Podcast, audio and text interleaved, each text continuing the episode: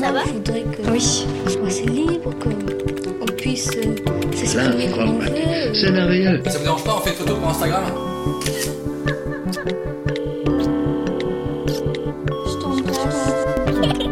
C'est vraiment très pratique. Vous pourrez m'apprendre? Bien sûr, si vous voulez. Tout le monde a sa perception de, de l'histoire en fait. Et euh, de faire cette capsule temporelle pour Alma, c'est en fait le, moyen de lui expliquer comment je me sens maintenant, qu'est-ce qui se passe dans ma tête, pour qu'elle puisse l'entendre dans le futur.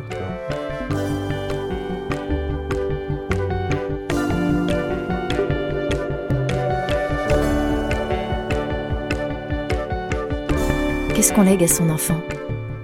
Quels souvenirs Et surtout, comment? En lui racontant notre jeunesse? En se basant sur une mémoire parfois défaillante En lui montrant des photos d'époque, si on les retrouve En lui montrant des vidéocassettes que l'on aurait fait numériser Cyril, ou Rilsi, de son nom d'artiste, a opté pour une autre solution lorsque sa fille Alma est née. Il a décidé de consigner pour elle, dans un espace immatériel, des souvenirs, des moments qu'il aurait captés, et de lui offrir cette capsule temporelle lorsqu'elle sera en quête de souvenirs. Vous écoutez Hyperlien, le podcast qui vous raconte les histoires de celles et ceux qui utilisent les nouvelles technologies pour créer du lien. Autrement. Alma, c'est ma fille, elle a maintenant deux ans, moitié chilienne, moitié suisse du coup, euh, née en Allemagne, dans notre maison, parce que ma femme Romy, elle a décidé de donner naissance dans notre euh, appartement. Et euh, on avait pensé avec Romy que ce serait intéressant d'avoir euh, une archive de moments, d'écriture, de petites photos.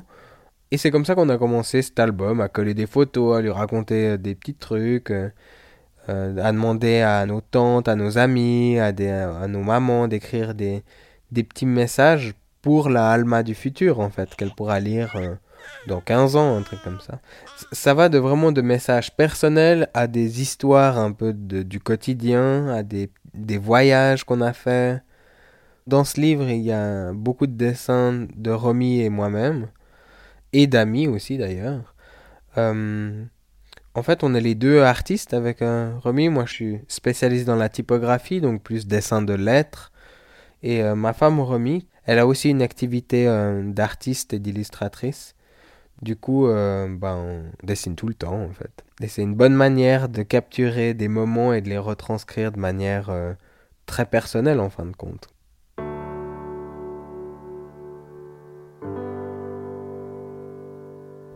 Je crois que j'aime l'idée d'avoir euh, une capsule temporelle parce qu'en fait, ma première expérience de, de capsule temporelle, c'était sauf erreur quand j'étais dans un centre aéré, quand j'étais petit, quand ma grand-mère et puis ma mère pouvaient pas nous, nous garder.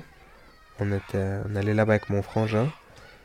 Et si je me souviens bien, on avait fait une espèce de capsule où on avait dû mettre soit un dessin, soit une petite lettre, soit une photo. Je, je me souviens plus très bien, mais je me souviens que ce truc, il l'avait pris et il l'avait enterré quelque part. Et l'idée, c'était de le ressortir dans euh, genre 30 ans, un truc comme ça. Euh, bon, dans ce cas de figure, le truc, c'est que je me souviens déjà pas bien de ni ce que j'ai mis, ni de qui, ni de quoi, ni comment. Donc j'avoue que je suis pas sûr que je vais la revoir, cette capsule temporelle. Mais en tout cas, quelqu'un la reverra. Ce que j'aime bien aussi, en fin de compte. Je suis quelqu'un qui aime bien euh, enregistrer ce qui se passe. Je prends toujours beaucoup de photos. Je, prends.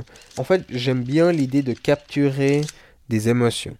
Quand on met une photo, on écrit toujours un petit texte à côté qui est écrit dans les jours ou, dans le moment où réellement le, le- la photo a été prise ou les sentiments qui sont liés à cette photo ou à ce moment sont encore vivides.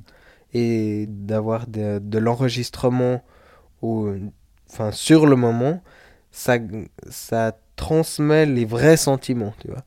Et ça, je pense que ça va retranscrire une sorte d'authenticité au travers le temps qui sera plutôt intéressante.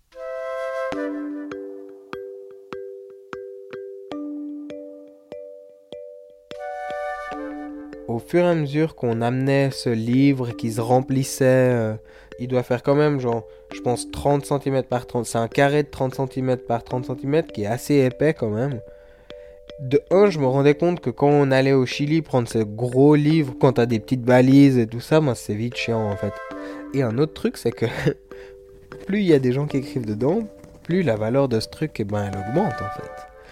Et en fait, c'est quelque chose qui me fait quand même assez peur, tu vois. De faire euh, tant de travail, tant de enfin, des choses qui pourront jamais être refaites en fait. Parce que tu vois, il y a des messages que mon père il était venu ici, ou ma mère, ou, euh, ou même ma grand-mère qui est décédée maintenant, tu vois, qui avait écrit des petits messages de sa main, tu vois. Donc euh, ça prend une valeur qui est presque effrayante.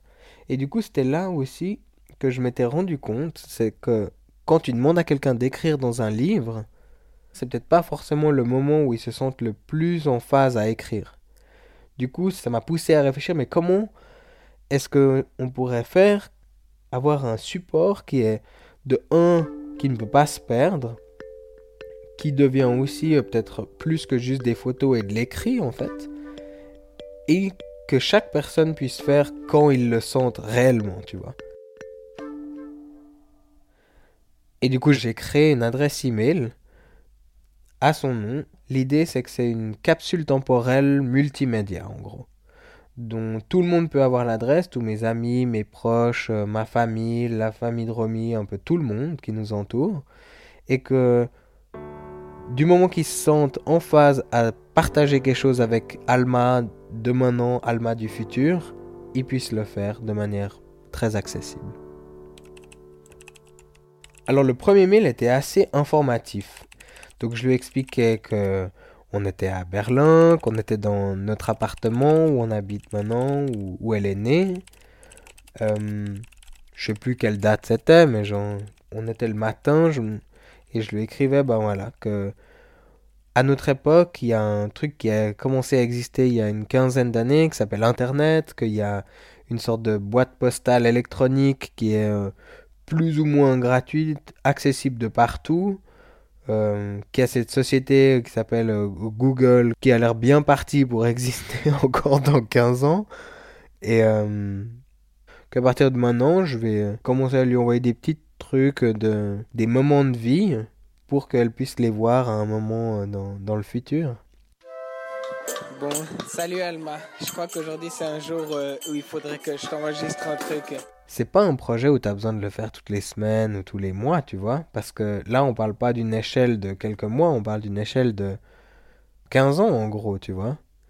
Et c'est peut-être mieux d'avoir moins souvent, mais des moments euh, plus intenses, plus honnêtes. Mais en fait, voilà, ce que je voulais dire, c'est que cette, euh, cette photo qui est attachée à ce message, elle est peut-être pas spécialement, c'est peut-être pas la plus belle. On a un peu, moi j'ai une sale tête de genre je viens de me réveiller, toi tu bouges un peu et tout. Mais en fait le truc c'est que elle représente bien, elle représente bien ce qu'on vit tous les matins ensemble. Typiquement un des moments très honnêtes et très euh, humbles en fin de compte. C'était un matin, Romy était parti travailler. Il était euh, peut-être 8 heures du mat, et on prenait euh, le petit-déj avec Alma, juste les deux. Elle était assez petite encore, elle parlait pas vraiment encore, elle, avait peut-être un an et quelques. Et en fait, je sais pas pourquoi, mais le fait de me retrouver vraiment tout seul, un peu le matin avec elle, euh, il y avait la petite lumière, il faisait beau, le soleil se levait, tout, enfin c'était très cinématique en fait. Et en fait, je me rendais compte de l'interaction qu'il y avait avec ce mini-humain, qu'elle me reconnaissait, elle faisait un peu des bruits, sans pouvoir me parler, mais il y avait une réelle communication avec le regard, avec le corps qui, qui se faisait, et, et réellement ça me touchait en fait. Du coup, j'ai décidé de prendre une ou deux petites photos pour illustrer un peu la scène. On est avec nos petites céréales, nos petits bols et tout ça. Et après, j'ai posé le, téléphone juste à côté et je lui parlais un peu. J'ai enregistré, euh, je lui expliquais un peu la vie, qu'on était en train de prendre le petit déj, que, que j'appréciais beaucoup des moments comme ça, que, que malgré des doutes et puis des peurs de quand t'es un jeune papa, et eh ben j'étais malgré tout heureux d'être avec elle. Et quand j'étais dans des moments comme ça, ben en fait ça, ça me faisait comprendre le pourquoi du comment en fait. Et euh, c'est des choses qui venaient du fond du cœur et que j'avais envie de lui dire mais que maintenant elle peut pas vraiment comprendre. Alors du coup, ben, c'était, c'est une manière de lui le dire, mais qu'elle l'écoutera à un moment où elle peut le comprendre en fait.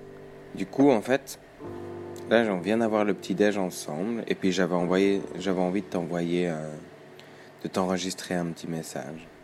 L'idée de, de la capsule temporelle, c'était aussi de capturer les moments que moi je ressens, mon, ma propre évolution, non pas seulement la sienne. Euh, Il y a des moments quand t'es enfant, en fait, les adultes te font jamais réellement refléter la réalité.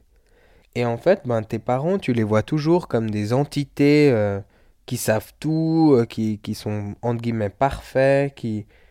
Tu vois tes, tes parents qui sont amoureux, euh, qui se font des bisous, des trucs, et puis enfin, ils te montrent un peu le, le meilleur jour.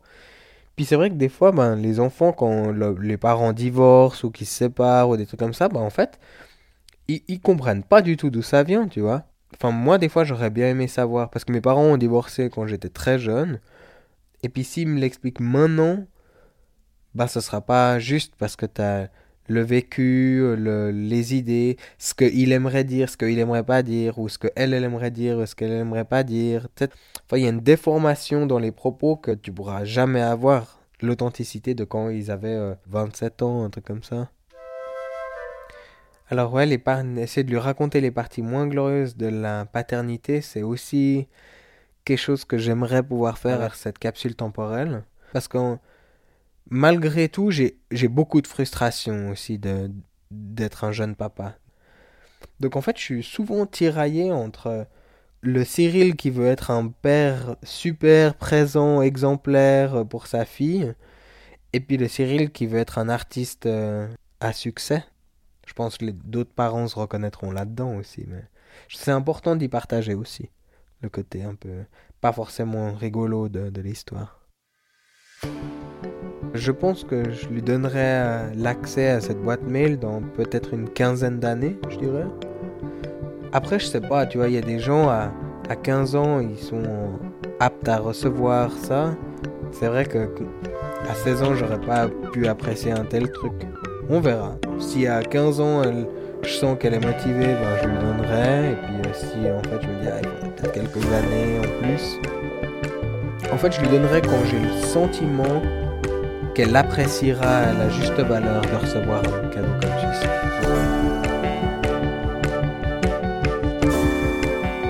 C'était Hyperlien, un podcast d'Orange. Cet épisode est disponible sur toutes les plateformes de podcast iTunes, SoundCloud, YouTube, Google Podcast et toutes les autres. Ce podcast est réalisé par Louis Créative. Surtout, n'hésitez pas à nous dire ce que vous en avez pensé dans les commentaires et à nous donner plein d'étoiles. À très vite.